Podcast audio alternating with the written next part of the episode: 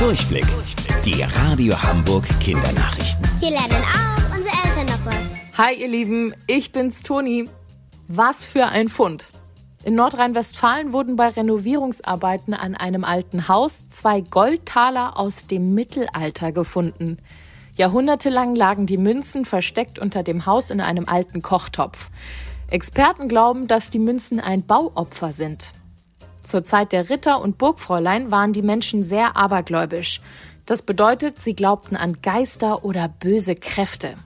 Um diese von ihrem Haus fernzuhalten, haben sie Geschenke für die Geister unter ihren Häusern verbuddelt. Die Münzen sind eine Sensation, denn normalerweise wurde kein Gold vergraben.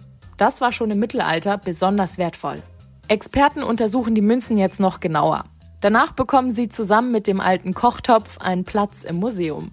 Wie viel die Münzen wert sind, wissen wir bisher aber noch nicht. Habt ihr euch schon mal gefragt, wonach frisch gedruckte Geldscheine riechen?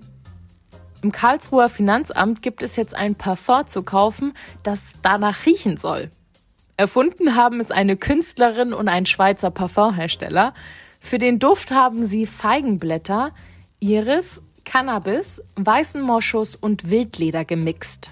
Lustige Idee, aber wer möchte denn bitte nach frisch gedrucktem Geld riechen, außer vielleicht Dagobert Duck? Geld, Geld, mein liebes, liebes Geld.